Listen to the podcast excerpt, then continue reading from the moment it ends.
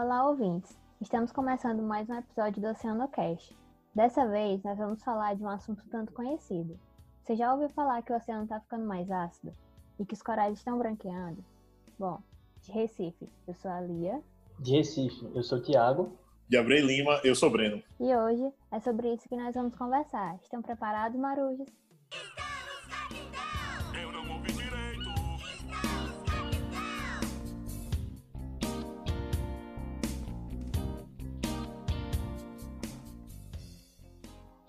Se você colocar na internet acidificação oceânica, vai aparecer que a acidificação do oceano é a redução do pH do oceano por longos períodos de tempo. Isso acontece porque a grande quantidade de dióxido de carbono na atmosfera acaba alterando o equilíbrio químico e deixando aquele ambiente mais ácido. Hum. Foi muito termo químico, ficou confuso. Calma, que os nossos convidados estão aqui justamente para facilitar o entendimento. Então, por favor, se apresentem. Olá, Lia, olá, espectadores. É, sou Tiago Caminha, né, eu sou oceanógrafo né, pela Universidade Federal de Pernambuco e hoje eu estou no mestrado, aqui também na Universidade Federal de Pernambuco, mestrado em oceanografia. E durante a minha graduação eu trabalhei com oceanografia química, né, mais precisamente estudando o sistema carbonato, né, que é o, esse, esse, essa, esse conjunto de reações que a gente vai explicar mais, mais, para frente no, no episódio e, e em ambientes, ambientes estuarinos, né? E agora no mestrado eu estou estudando esse mesmo sistema carbonato, mas em ambientes oceânicos. Então venho aí para tentar ajudar e contribuir sobre esse tema. É, olá, pessoal. Eu me chamo Breno Januário, eu sou biólogo. Eu me formei na Faculdade Fracinete do Recife e fiz mestrado em oceanografia na Universidade Federal de Pernambuco. E atualmente eu estou no penúltimo ano do doutorado, também oceanografia, nessa mesma instituição. E desde é, a época do trabalho de conclusão de curso da minha graduação, eu venho trabalhando com oceanografia química, transitei é, na parte de análise de nutrientes, interpretação desses dados, mas minha paixão sempre foi o sistema carbonato e ambientes faz. Aí, no mestrado, eu me joguei nessa parte de sistema carbonato em regiões oceânicas e agora eu, no doutorado eu estou avaliando feitos a variação do sistema carbonato em um ambiente recifal e como os recifes de corais são impactados pelas mudanças climáticas, como no processo de acidificação oceânica, como por exemplo. E espero que esse papo seja bem é, interessante para vocês e vamos embora.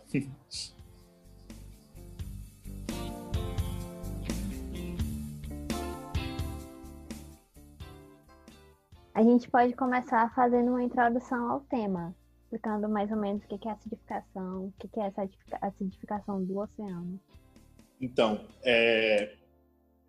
bom, para falar um pouco sobre a acidificação oceânica, eu acho que é importante também a gente comentar sobre mudanças climáticas no, no geral, principalmente sobre as grandes emissões de dióxido de carbono na atmosfera. Bom, é basicamente uma história. A história começa no século XVIII, né, no início da, da Revolução Industrial, onde que é marcada pelas grandes mudanças nos mais diversos ecossistemas globais, tanto terrestres como marinhos, tanto que alguns é, pesquisadores eles classificam esse período de como uma nova época geológica chamada de antropoceno. E essas atividades industriais elas utilizavam e ainda utilizam bastante como principal matéria-prima os combustíveis fósseis, que são que são eles o carvão mineral, o gás natural e o petróleo, como principal fonte de energia. E o produto da, da queima desses combustíveis fósseis é o dióxido de carbono, é o CO2, na sua forma gasosa, que é liberado na atmosfera. E só lembrando que o dióxido de carbono ele é um dos principais gases do, do efeito estufa. E as atividades industriais elas utilizavam e ainda utilizam como principal fonte de como principal matéria-prima os combustíveis fósseis, que são eles o carvão mineral, o gás natural e o petróleo, que são as principais fontes de energia. E o processo de queima desses combustíveis fósseis tem como principal principal produto o CO2, na forma gasosa que é liberado para a atmosfera. E lembrando que esse gás é um dos principais do efeito estufa e que desde a Revolução Industrial até a atualidade, praticamente três séculos, é, sua concentração na atmosfera mais que dobrou. E quando comparamos níveis históricos, é possível verificar que esse aumento levaria dezenas de séculos para acontecer de uma forma natural, o que mostra é, que há uma importante contribuição e influência das atividades antrópicas nesses níveis. E como se não bastasse, é, o processo de industrialização e urbanização vem desmatando quilômetros de florestas, o que contribui ainda mais com o acúmulo desse gás na atmosfera. Mas só que existem sistemas naturais que regulam níveis de CO2 na atmosfera. E um dos principais sistemas são os oceanos. Os oceanos captam esse CO2 através do processo de difusão. Esse processo de difusão funciona basicamente da seguinte forma: o gás tende a fluir da região mais concentrada, que é a atmosfera, para menos concentrada, que são os oceanos. E é aí que está a grande problemática da acidificação oceânica, porque a captação desse excesso de CO2 causa uma série de alterações na química da água e, um, e várias consequências para a biota.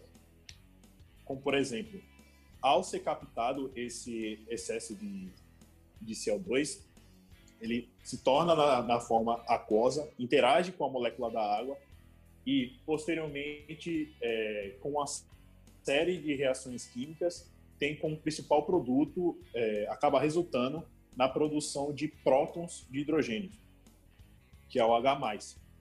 Esse H+, é, digamos, o principal vilão da acidificação oceânica, porque ele é o responsável por reduzir o pH, ou seja, ele é o responsável por acidificar. Portanto, em síntese, quanto mais CO2 a gente emite na atmosfera, mais é captado pelos oceanos, mais há uma produção de prótons de hidrogênio e, consequentemente, há uma maior redução do pH, ou seja, há uma maior acidificação. É, só para recapitular aqui, então sempre teve CO2 na atmosfera, dióxido de carbono CO2 sempre teve, mas agora a gente está mais preocupado com isso pela grande quantidade que está tendo, que nunca Exato. na história teve antes em tão pouco tempo. Exato. E aí isso é preocupante porque o CO2 em excesso na atmosfera vai, vai passar para o oceano, e quando esse CO2 entra na, na água do mar, ela causa um desequilíbrio que vai gerar mais o H+, que é o próton isso. do hidrogênio, e isso vai deixar o ambiente mais ácido. Exato. E gera uma série de consequências para a biota, porque é importante a gente ter em mente que os compostos químicos na, na água do mar, em geral, eles tendem a se regular para atingir um equilíbrio.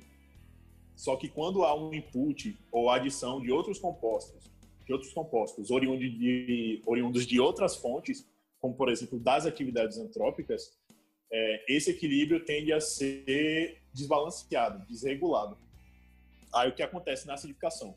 Como há um maior input de CO2 e uma maior produção de H+, no oceano, é, esse H+, tende a desregular o equilíbrio, que a gente chama de sistema carbonato, e ele tende a atingir o equilíbrio novamente quando reage com o carbonato dissolvido na água do mar. Só que o problema dessa reação é que esse carbonato dissolvido na água no mar também é um carbonato utilizado pelos organismos para as suas atividades metabólicas. Ou seja, Quanto mais CO2 tem entrando na água do mar, maior produção de H+, mais é, ocorre essa maior é, reação entre H+, e carbonato, e menos carbonato fica biodisponível para os organismos. Aí os organismos, principalmente os calcificantes, que é, secretam carbonato de cálcio, eles são os principais afetados. Certo. Então vamos por partes. Vamos primeiro na entrada do CO2 na água. O isso. CO2 ele está tendo muita introdução antrópica, não é isso? A atividade antrópica está produzindo muito CO2. A atividade antrópica é justamente o que o homem faz. Então, como é que esse CO2 entra na água? Ele se solubiliza? Como é que acontece isso? Então, é, é um processo natural. Existe a forma física, né, que é pelo processo de difusão, que o gás tende a fluir de uma região mais concentrada para uma menos concentrada. A mais concentrada seria a atmosfera e a menos concentrada seria o, é, são os oceanos. E a principal forma de, de entrada do, de captação do CO2 é por essa via.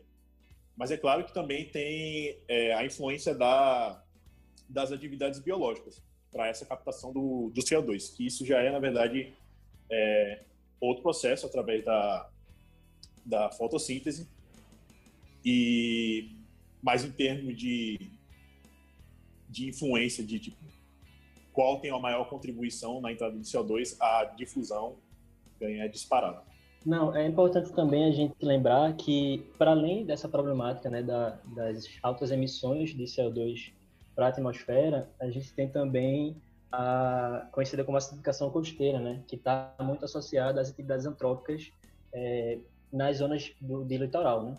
Essas, águas, essas áreas costeiras, elas né, são mais próximas da costa, né, do, do litoral, do, dos nossos continentes, e esses continentes, eles primeiro, eles servem como origem, né, como fonte de, de, de compostos né, químicos para as águas naturais. Isso também já traz outras influências né, sobre esse sistema né, de, de, equilíbrio do, do, pH. E também é onde a, a sociedade está instalada. Né? É, a gente é, percebe né, ao longo do, do, do mundo que geralmente existe uma, uma, uma predominância de instalação da sociedade em áreas costeiras devido a vários fatores, né? A questão de, de disponibilidade de recursos, é, é, posicionamento geográfico estratégico, né? É, facilita a questão de, de, de exportação e importação de, de, cargas, de produtos, é, permite uma nova né, é, meio de tráfego, né, o tráfego marinho. Então, isso, além da, da própria instalação da sociedade, que traz consigo seus, seus dejetos e sua poluição, né, isso também influencia na, é, pode causar, instaurar processos de acidificação, né?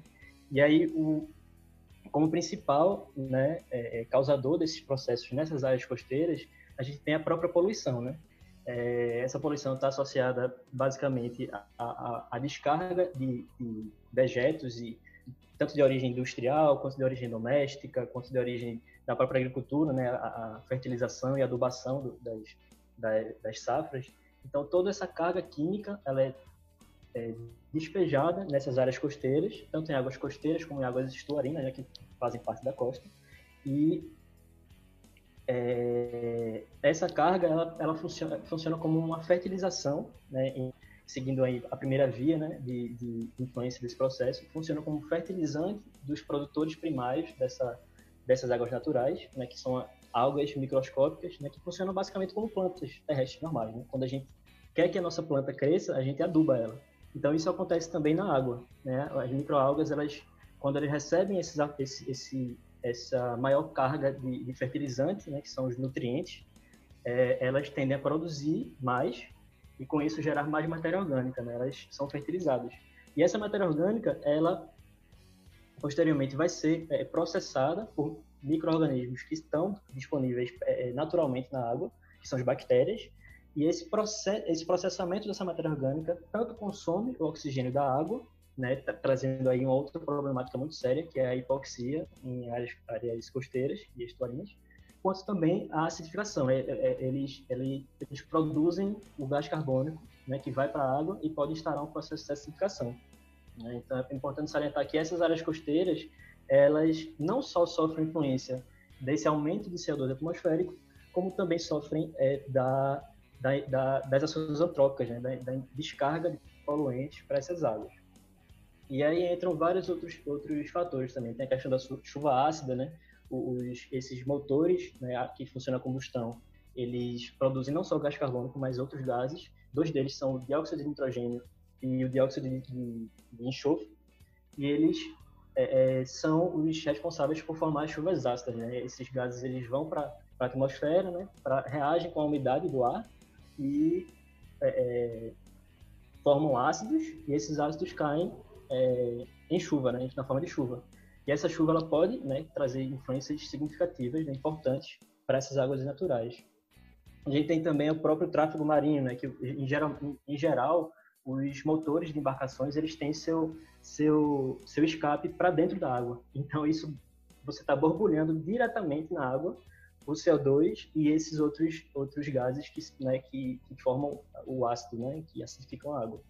E para finalizar, eu acho que também tem um ponto que às vezes é um pouco esquecido, que é a próprio a próprio mau uso do solo, né? Essas águas costeiras, elas têm uma, uma, uma zona chamada de bacia hidrográfica associada a essas áreas, e essa bacia hidrográfica, é, toda a água que cai sobre ela, ela tende a ser drenada para rios, estuários e para a própria costa. Então, se a gente impermeabiliza essa, essa, essas áreas, a água deixa de passar pelos, por esse, pela, pelo solo natural das águas e deixa de carregar compostos que são importantes para esse sistema de regulação do pH, né, como o bicarbonato e o carbonato, né, que fazem parte do sistema carbonato. Daí vem o nome do, do, do desse conjunto de, de, de reações.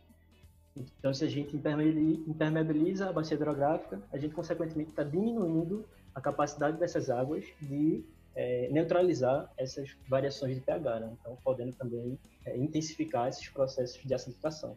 Também é, acrescentando essa parte de, de acidificação costeira, que tipo, é, na verdade, a humanidade não cansa de, de gerar vários tipos de, de impactos, né? Tipo, a acidificação oceânica em si é um impacto de escala global, mas como o Thiago falou, existe a acidificação costeira que é algo mais regional. Então, é, os ecossistemas estão suscetíveis a impactos direto e constantemente. E outro fator que também pode contribuir com a acidificação, mais nessa escala regional, é a influência da, da água subterrânea. A água subterrânea é, pode ser oriunda do, dos aquíferos costeiros, mas também a própria recirculação da, da água do mar no sedimento, na linha de costa, também pode ser considerada como, como água subterrânea.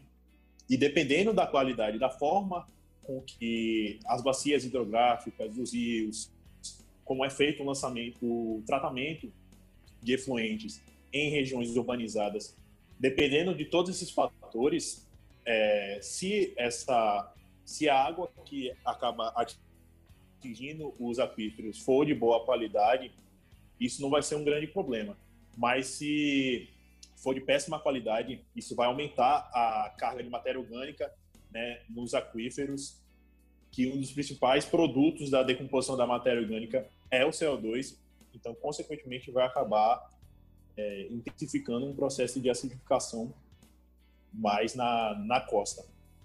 Nossa, eu não conhecia isso, achei bem legal. Legal saber, né? Não, é massa. Uh, falando um pouco ainda da introdução desse CO2 que está na atmosfera e vai para a água. Uh, os fatores físicos, eles podem influenciar isso, como temperatura? Sim, podem. É, embora a acidificação oceânica seja um processo de escala, de escala global, tem algumas regiões do oceano que, que estão mais susceptíveis aos impactos. Principalmente aquelas que têm águas superficiais mais frias, porque isso favorece a solubilidade do gás do CO2, né? Porque, tipo, quanto águas mais frias, é, quanto menor a temperatura, maior a solubilidade do gás. É, é, é, nesse sentido, a gente tem aí a, o destaque das áreas de ressurgência, né? Que são áreas que são bastante é, procuradas pela, pela, pela sociedade, porque elas são áreas de bastante produtivas, né? Tem é, é fornecem essa, essa produtividade e, e, são a base de um, um sistema trófico, que, que né, uma cadeia alimentar, que fornece é, é a produção de várias é, grandes de estoques pesqueiros. É, e essas águas, elas, como o Breno bem falou, elas são geradas, né, a área de ressurgência, um, um, efeito de ressurgência é quando águas profundas elas ressurgem, elas, elas sobem para a superfície. Então, essas águas profundas elas tendem a ser ter temperaturas mais baixas e tendem também a ser um pouco mais ácidas por, por outras questões. Mas por elas terem é, temperaturas mais baixas, elas estão mais suscetíveis a essa, essa acidificação também, né? Você falou que elas costumam ser um pouco mais ácidas. Em média, qual é o pH do oceano? Em média, o pH, o pH do oceano é em torno de 8.1, 8.14, 8.12. Então ele naturalmente é um pouco mais básico, um pouco mais alcalino, né? Isso. E aí depois que esse CO2 ele se ele já está solubilizado, já está na coluna d'água, como é que ele, o que, que ele pode fazer depois que ele está na água? Então é basicamente isso. Depois que ele entra na água, o que que acontece? Então, é, esse CO2, esse excesso de CO2 gasoso, após ele ser captado por difusão, principalmente por difusão pelos oceanos, ele se torna aquoso. Aí o CO2 reage com a molécula da água, formando ácido carbônico. Só que o ácido carbônico é um composto bastante instável, ou seja, ele é rapidamente dissociado. E ele se dissocia em bicarbonato e prótons de hidrogênio. Só é, vale a pena salientar que todas essas reações são reações consideradas reversíveis, ou seja, fluem pelo tipo tem duas direções do no sistema, no equilíbrio do sistema carbonato. E Assim como o CO2 pode se juntar com a água e formar ácido carbônico, o ácido carbônico pode se separar e voltar a ser CO2 e água. exato. E depois da, da dissociação, da formação do bicarbonato e prótons de hidrogênio, também pode ocorrer outra dissociação, formando o carbonato e dois prótons de, de hidrogênio. Sendo toda essa cadeia de reações é, consideradas reversíveis. Aí, é, claro que nesse, ne- nessas reações existem a, a influência do- dos organismos. Né? Nesse final da, do, do equilíbrio, onde a, a liberação do, do carbonato, esse carbonato pode ser aproveitado pelos organismos calcificantes para a construção de carapaças, de atividades metabólicas, enfim.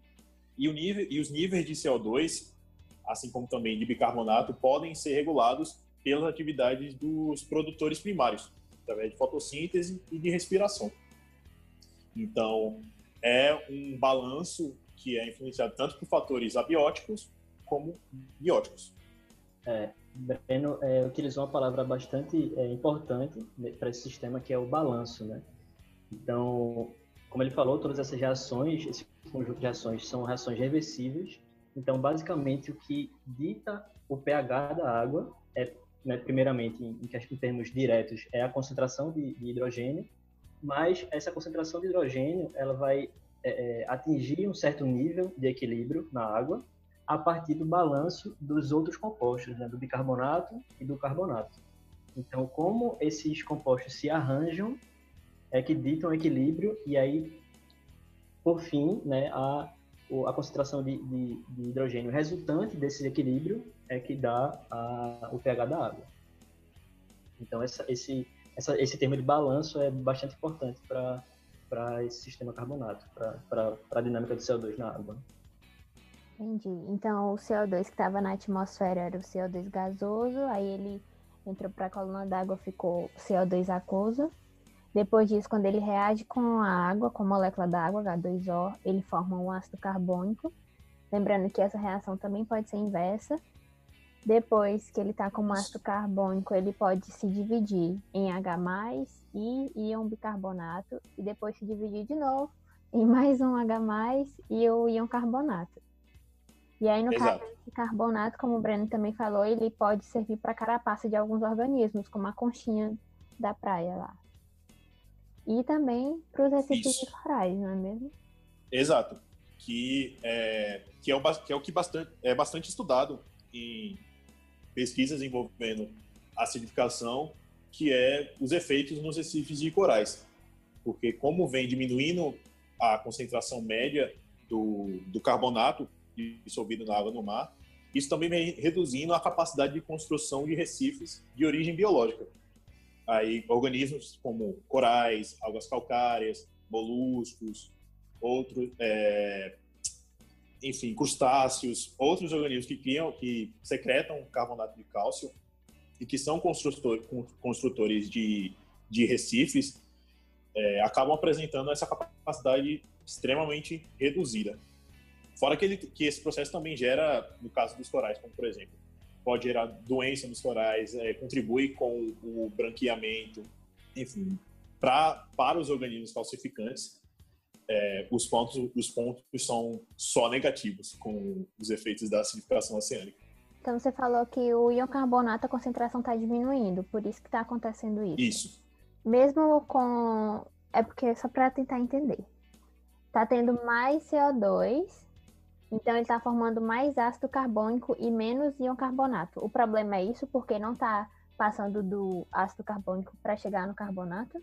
Então, na verdade, o que está acabando, é, o que acaba sendo formado mais é o bicarbonato, porque o ácido carbônico ele é instável, então ele rapidamente se dissocia em bicarbonato e H+. E esse H+, ele reage com o carbonato que está dissolvido na água do mar, formando bicarbonato.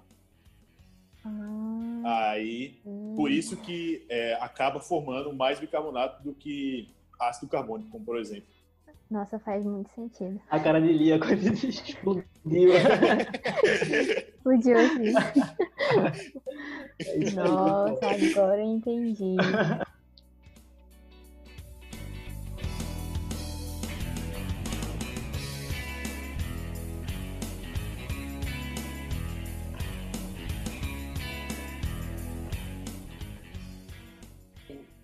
Que tipo tem alguns estudos é, que ainda que existe um certo dilema, na verdade, não não bateram o martelo efetivamente sobre como os efeitos da acidificação vão vai reagir para esses organismos, que são os organismos da são os produtores primários, que teoricamente um ambiente com maior é, maior concentração de CO2 é favorável para eles, né? porque utilizam para atividade de fotossíntese.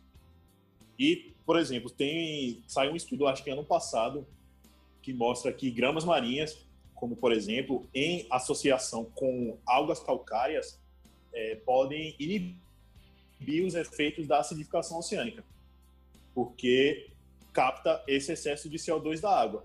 Então, se capta esse excesso de CO2 da água, consequentemente vai ter mais carbonato disponível para essas algas calcárias. Aí, quando atua é, em associação esses organismos, pode é, as, as gramas marinhas acabam mitigando os efeitos da, da acidificação. Mas também tem outros casos, como por exemplo, é, nos casos do, dos corais pétreos, que são aqueles que calcificam, os efeitos geralmente são negativos. Mas existem outros tipos de corais. Existem os corais moles, que, como por exemplo os zoantídeos. Os zoantídeos eles não secretam carbonato de cálcio, mas eles ainda têm aquela associação com as microalgas, que são a, todos têm, né? Associação com as microalgas que são as zooxantelas. Então elas se aproveitam desse excesso de CO2 também. E o que alguns estudos vêm relatando é que em cenários de mudanças climáticas, seja pela acidificação ou pelo aumento da temperatura da, da superfície do oceano, os corais que não calcificam, como os zoantídeos, tendem a dominar o ambiente recifal. Então, tipo, tá sendo, tá reduzindo a cobertura dos, dos corais pétreos e aumentando a cobertura dos corais que não calcificam e também das macroalgas, né, que utilizam bastante do, do CO2, que é tipo é uma mudança de fase dos recifes. Uhum. É, para além disso, é, para além disso, em, questão do, desse, na, ainda nessa questão do dilema, né, de dos efeitos né, negativos ou, ou talvez não tão negativos, a gente tem também a capacidade de adaptação dos organismos, né? Foi quando a gente esse- esses estudos eles são feitos basicamente em estudos de laboratório, né? É, então o, o cientista ele cria condições controladas, né? Ele cria uma condição controlada e a partir dessa condição controlada ele consegue alterar alguns fatores para ver como o organismo vai o, o organismo vai responder. Então esses estudos eles é, é, têm uma certa limitação que é com relação ao, ao tempo né, de experimento.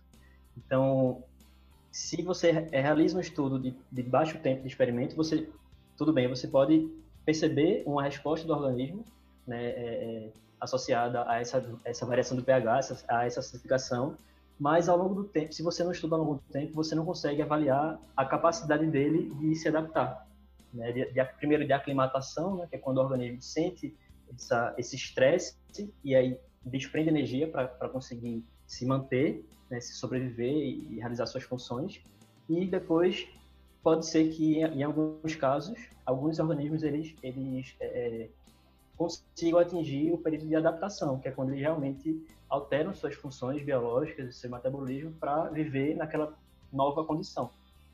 Então, isso também é um, é um é ponto que, que precisa ser cada vez mais estudado, né? Uhum.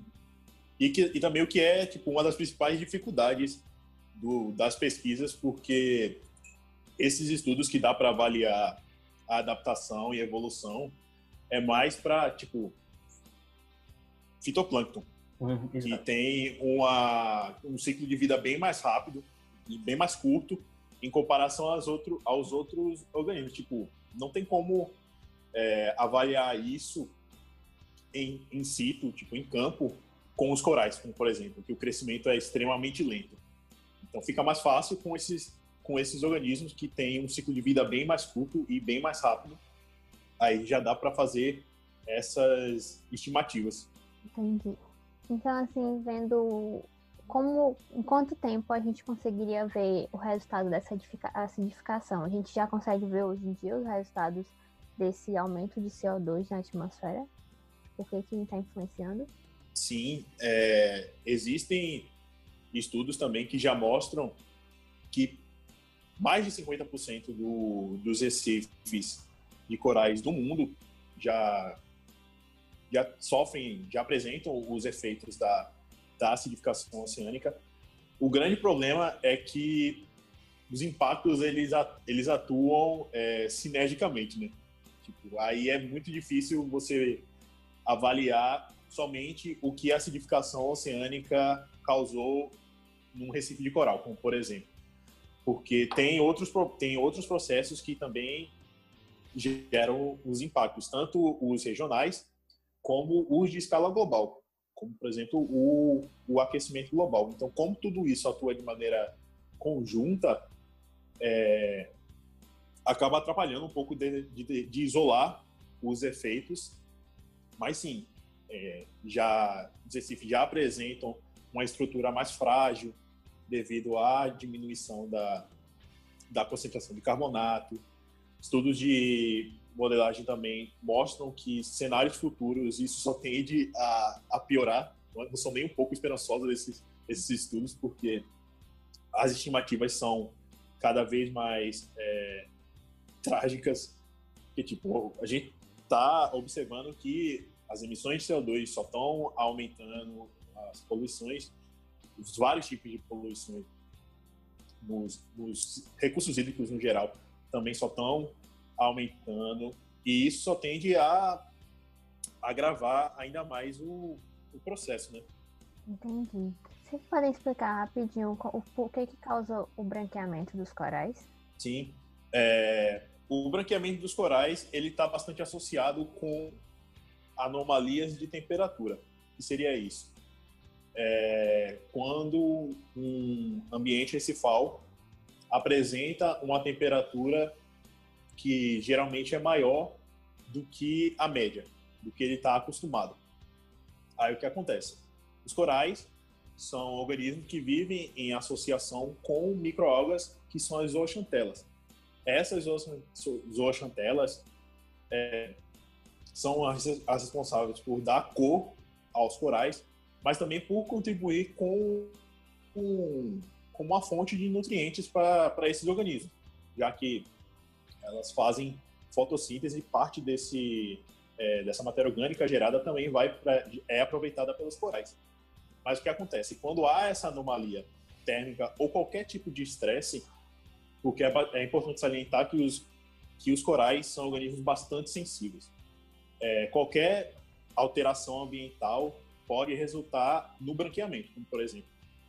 Aí o que acontece quando ocorre algum tipo de estresse? Essas microalgas acabam é, gerando, produzindo um, um composto oxidativo e os corais acabam expulsando é, as oxantelas de, seu, de seus esqueletos. E por isso acabam ficando branqueados já que são elas as responsáveis por dar cor a esses organismos. Mas não significa que os corais estão mortos quando ocorre o branqueamento.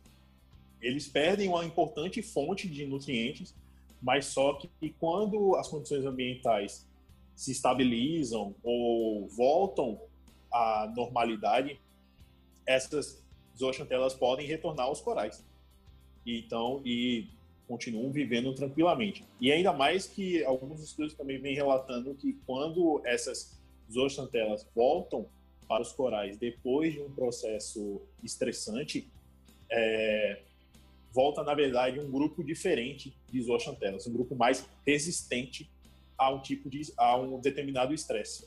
Aí isso acaba é, auxiliando na resiliência do, do coral. Mas é claro, se o estresse permanecer por muito tempo, o coral acaba morrendo. Entendi. Aí não tem para onde correr. Então a gente já falou sobre como que o CO2 entra, como que acontece. A gente também já falou o que, que consome esse carbono, né? Onde que ele pode ser utilizado. A gente pode falar um pouco mais assim da importância de se estudar esse CO2 na água, a importância de, de acompanhar essa acidificação do oceano. Então, é, como a gente já né, discutiu aqui na, no episódio, a gente vê que essas, esses processos de acidificação ele traz efeitos sobre a biologia, né?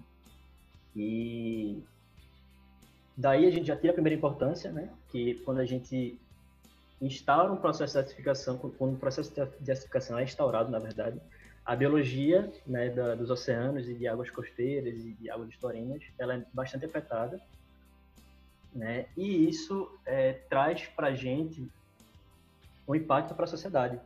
Né? É, tem até um dado interessante aqui que eu trouxe, de 7,8 bilhões de pessoas no mundo, 4,5 bilhões de pessoas, elas obtêm mais de 15% da sua proteína de recursos do mar. Aí entram peixes, entram é, é, crustáceos, entram algas, até mamíferos, né, em algumas culturas, em alguns locais. É, enfim, então daí a gente também tira um grande impacto para a nossa sociedade, né? Em primeiro lugar, com relação à segurança alimentar, né? principalmente quando a gente fala sobre comunidades e sociedades que dependem né, da pesca de, de, uma maneira histórica, né, de uma maneira cultural, né? Essas, essas comunidades são as mais afetadas, né? Porque elas é, se, se, se, dependem bastante dessa, desse, desses recursos do mar, né? não só por questão de segurança alimentar, mas também até é, como fonte de renda, né? para alguns, alguns casos, e também uma perda cultural, né? porque essa, essa pesca ela determina o modo de vida dessa, dessas, dessas pessoas. Né? Então, historicamente, elas realizam essa atividade de pesca então, se elas precisam se adaptar, se, elas têm aqueles recursos diminuídos através da, né, como consequências da acidificação, elas precisam se adaptar e procurar outros modos de vida. Né? Isso aí traz efeitos sociais bastante graves, né? É... Também aí partindo mais para a parte, ainda mantendo na parte de, de recurso alimentar, o mesmo acontece para a pesca em escala comercial, em escala industrial, né? É, aí temos aí ao redor do mundo vários, vários, é, várias empresas né, e, e, vários países que têm sua economia bastante é, influenciada pela pesca. Então, se esses estoques pesqueiros, da mesma forma, se esses estoques pesqueiros eles são é, é impactados, né, a gente vai ter um impacto sobre essa produção, né? Sobre a gente traz um impacto econômico e um impacto de as próprias pessoas que compram, né, que se utilizam desse, dessa, dessa fonte de alimento, elas também têm é, que buscar outros meios de, de alimentação. Né? E aí, pronto, aí, entrando nessa, nesse viés econômico, a gente tem aí também o turismo. Né? O turismo, é, né, como a gente sabe, movimenta uma indústria muito grande ao redor do mundo. Né? Todo, todo mundo gosta de, de viajar e de, de ver, de procurar belezas cênicas. Isso vale também para os ambientes de corais, né? É, eles, os ambientes de corais eles movimentam muito o turismo para alguns locais que tem esses ambientes de corais e promovem o mergulho, né? o mergulho recreacional, promovem a pesca recreacional. Então, quando a gente tem um coral que está morrendo e que está perdendo sua biodiversidade, né, a gente perde a beleza cênica e isso atrai menos menos turistas para a região, né? E Assim, também tem um, um, fator importante com relação à aquacultura, né? Não só em termos de pesca, né? ainda falando sobre recursos alimentares, mas a aquacultura. Alguns é, métodos de, de, de cultivo né, de organismos do mar, eles se utilizam de águas naturais para realizar o seu cultivo. Então, se essas águas, exemplos desse, desse, desse tipo de método são, por exemplo, as produções de ostras, né, e de, de bivalves de maneira geral, mexilhões é, e crustáceos também. Então, se essas águas elas são acidificadas, ela tem menos compostos e elas têm, têm uma menor qualidade para a produção daquele recurso. Né? Então, diminuindo assim a eficiência dessas produções e aí gerando impacto econômico, impacto de segurança alimentar. Então, a gente percebe aí essa enorme importância né, do, do estudo da acidificação. E como o Breno bem é, comentou no início do episódio, é, a gente não pode falar de acidificação oceânica sem falar de mudanças globais. Né? E o CO2 ele está intimamente associado à acidificação oceânica e ao aquecimento global. Então, se a gente conhece como o, os oceanos e essas, essas, águas costeiras elas é, captam esse CO2, como, eles, como essa, essa troca de CO2 entre a, os oceanos e o ar acontece, melhor a gente entende também a problemática do aquecimento global. Então, daí a gente traz aí a importância de se estudar, né, de se manter monitoramentos, de se manter estudos a respeito dessa, dessas, dessa, dessa problemática, porque isso está influenciando, isso influencia tanto em escala regional, quanto em escala local, quanto em curto tempo, quanto a, e principalmente a longo prazo, né? Então, é, é bem por aí. É, pelo que tu fala, a gente vê que essa redução do pH no oceano, ela vai afetar muito diretamente esses processos biológicos, como fotossíntese, absorção de nutrientes, crescimento e reprodução e sobrevivência de algumas espécies que, de forma direta ou indireta, vai afetar a vida do homem, que depende daquilo ou para se alimentar ou para renda. E eu vi um trabalho é, bem interessante também, que ele coloca quatro diretrizes é, ações, na verdade, que, que a sociedade pode fazer, seja científica ou a sociedade científica, para diminuir os efeitos da, da acidificação. Porque é um pouco complicado de a gente buscar soluções simples, porque, como a gente comentou, é um, é um processo que vem se desenvolvendo ao longo de muitos anos, é algo que, que atua de escala global, então uma solução direta e rápida não acontece. Mas só que ele coloca quatro principais ações, que é a ação de mitigar os efeitos da acidificação, que ele sugere isso através, principalmente da redução de emissão de, de CO2 na atmosfera, né, que é o principal fator, mas também ele estimula a pesquisa com, de geoengenharia, de métodos que possam é, mitigar em curto é, em, uma curta, em curto prazo ou a longo prazo os efeitos da acidificação. Tipo, existem alguns trabalhos de mais ainda no, no da modelagem que falam sobre uma alcalinização dos ambientes, seja um ambiente recifal ou do ambiente oceânico no geral. Existem já é, poucos experimentos, na verdade, que colocam isso em prática e já tiveram resultados bem positivos, mostrando que tem como mitigar os efeitos da acidificação, pelo menos em um curto prazo. É, existem também estudos que colocam, que vêm desenvolvendo micro-organismos que auxiliam na resiliência dos corais diante dos efeitos da, das mudanças climáticas no geral, no geral Aí, a outra ação seria proteger os ambientes faz através da criação de unidades de conservação, área de proteção ambiental. O terceiro, a terceira ação seria adaptar, e isso inclui o monitoramento dessas áreas. E, como o Thiago já destacou, a importância de, de estudar o, a acidificação oceânica e o sistema carbonato, manter um monitoramento e uma base de dados bem recente é algo bastante importante porque dá é, ideias do quanto já mudou ao longo do tempo e também possibilita estimativas futuras. E também a última ação seria de reparar, que ele coloca é, algo que eu acho bem interessante, que é a questão de fazendas de corais, onde o pessoal é, vem praticamente plantando, entre aspas, é, o, os corais e também estimula o, o investimento em pesquisas, né, porque são através da, das pesquisas que a gente obtém dados e formas de, de agir.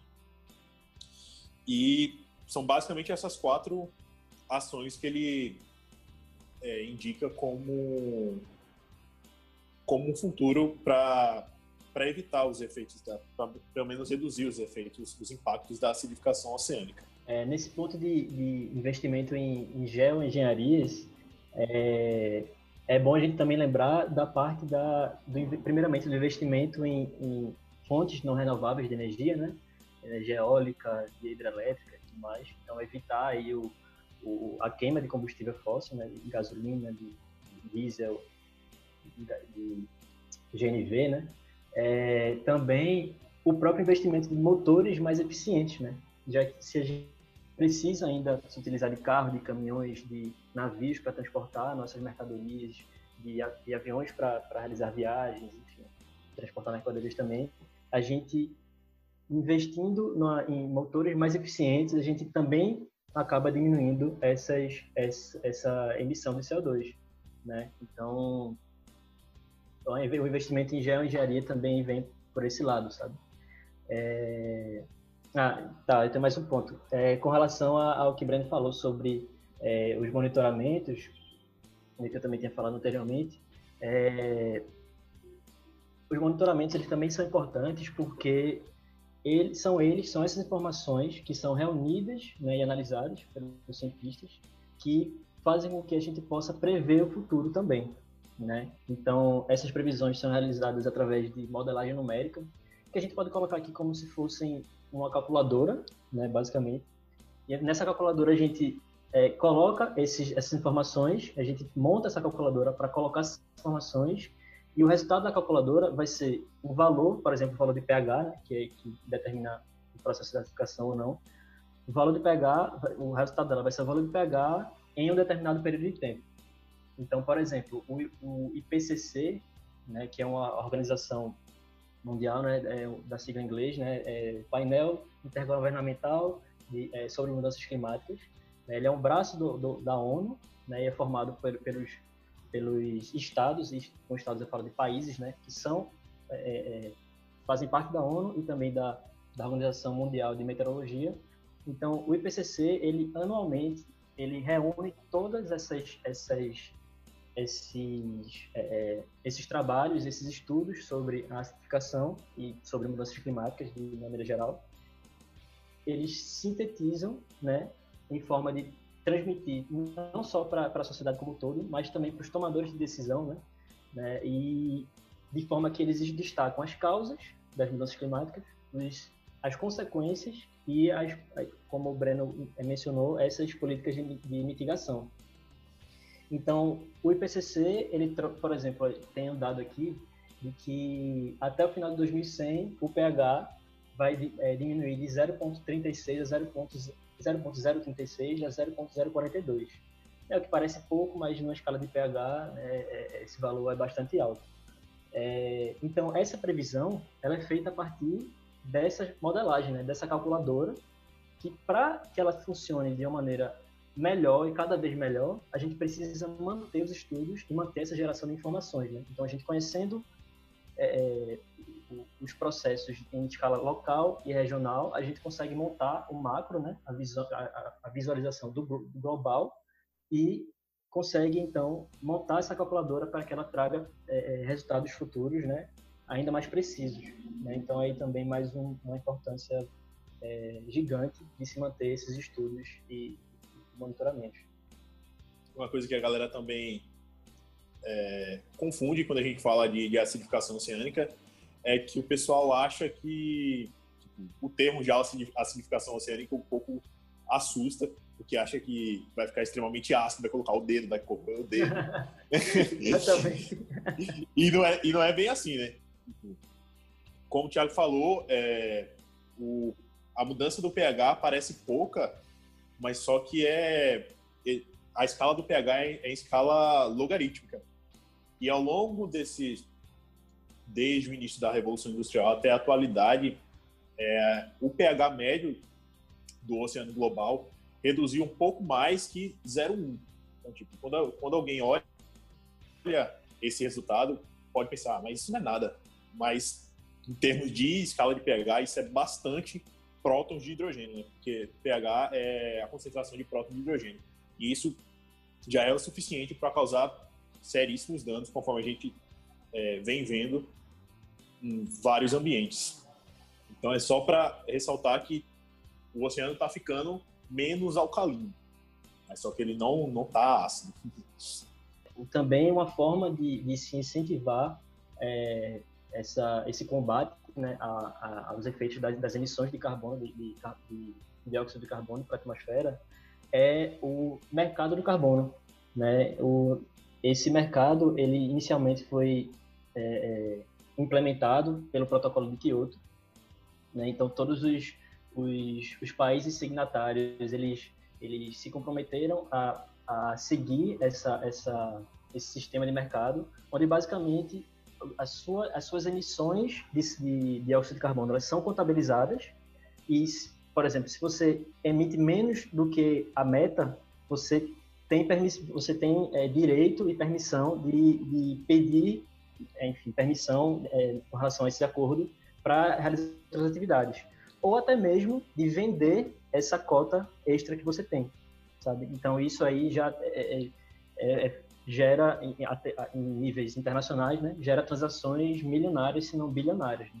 Então, isso já é uma forma, né, você incentivar economicamente os países a é, evitar essas emissões. E a partir desse, dessa ideia, dessa iniciativa, é, foram sendo criados outros mercados independentes dessa questão de acordo internacional, né? Então, existe o que é conhecido como mercado voluntário, por exemplo, que são países que não fazem parte de, desses acordos, mas que também por forma de incentivo e até como uma forma de um novo mercado, né, do interesse puramente econômico, né, eles é, é, também incentivam e também usam essa pegada de carbono, essas cotas de carbono, como moeda de troca. Né? Então isso é, na minha opinião, é uma, é uma sacada muito muito legal, né? tendo em vista aí como o sistema, né, do, o nosso nosso planeta funciona, né, sistema capitalista e tudo mais. E isso é muito interessante porque traz mais esse incentivo, né? Mexendo literalmente no bolso, né? Massa. E a galera, de fato, só, só, só se empolga assim, na verdade, né? Quando envolve grana. pois é, pois é. Massa isso. É. Inclusive, é até uma oportunidade pra gente. É uma oportunidade de trabalho, inclusive. Uhum. É, Quero. Tem vários, cursos, tem vários cursos, inclusive aqui no Brasil, né? Tem um cara que ele, ele é, ele vende essas cotas plantando árvores, plantando, é, é, plantando floresta. Então ele vai na empresa, aí calcula quanto de, de CO2 ele tá, é, essa empresa está emitindo e se essa empresa quer diminuir a sua emissão, ele fala então a gente vai compensar isso aqui. Então você é, produz tanto, então você precisa plantar x árvores para é, compensar essa sua produção de CO2, porque as árvores elas atuam né, como é, captadores de CO2 da atmosfera. E aí, com isso, ele tem vários projetos. Inclusive, o projeto dele é, é, também abarca a extensão, né? Ele trabalha com a sociedade, trabalha com escolas. É bem interessante. Interessante. Então, dando continuidade às indicações, eu tenho um vídeo do, no YouTube, que é do canal Descontrartigo, que eu acho que eles não estão mais fazendo vídeo, mas era feito por oceanógrafos, alunos de oceanografia, e eu vou deixar o link desse vídeo porque eu acho muito legal, acho muito didático. É bem rapidinho falando sobre a acidificação marinha. Também tem um site de um projeto chamado Descobrindo o Mar, que explica essa acidificação no oceano, e também o site da BROA, que é o Grupo Brasileiro de Pesquisa em Acidificação dos Oceanos. E aí lá explica um pouco de acidificação, fala de alguns projetos, de alguns, alguns pesquisadores que atuam nessa área. Todos os links vão estar na descrição do episódio. Boa, outra indicação. Sensacional. Vai rolar uma semana, a chamada Semana de Acidificação, que vai ser, é, eu acho que vai, seria no, aqui, vai ser de 8 a 10 de setembro. Aí vai rolar altas lives, é, falando sobre os temas e tal. Acho que vai ser bem massa. E vale também a pena compartilhar também, Lia, é, junto com, com esse site, porque vai ter altas palestras sensacionais sobre a acidificação. É, se for pesquisar e botar também no link da descrição.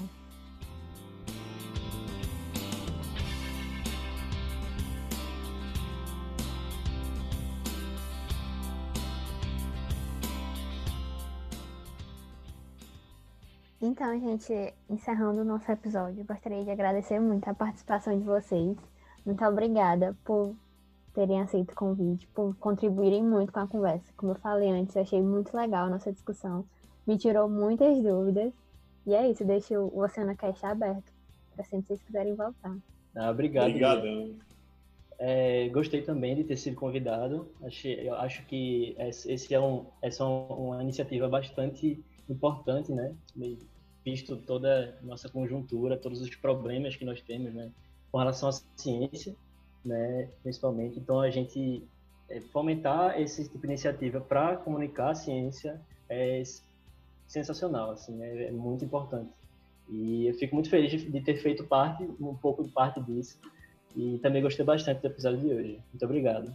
Exato. E eu repito também o que o Thiago falou. Obrigadão, Lia. É sensacional a, a sua iniciativa. É, é, extremamente necessário aproximar o que a gente faz na, na universidade com a sociedade, que eu acho que é o que mais importa, na verdade, em nossas pesquisas, é a divulgação dos dados, é a divulgação de como e como estão os cenários e com essa plataforma que está fazendo, é, é, tá ajudando bastante nisso e muito obrigado por ter me chamado.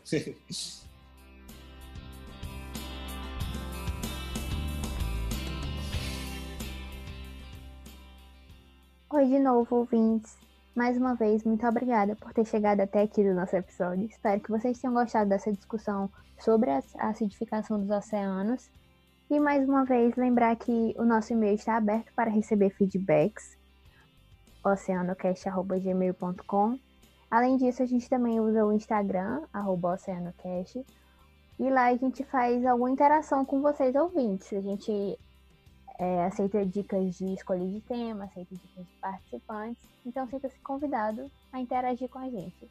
Até o próximo episódio. Muito obrigada.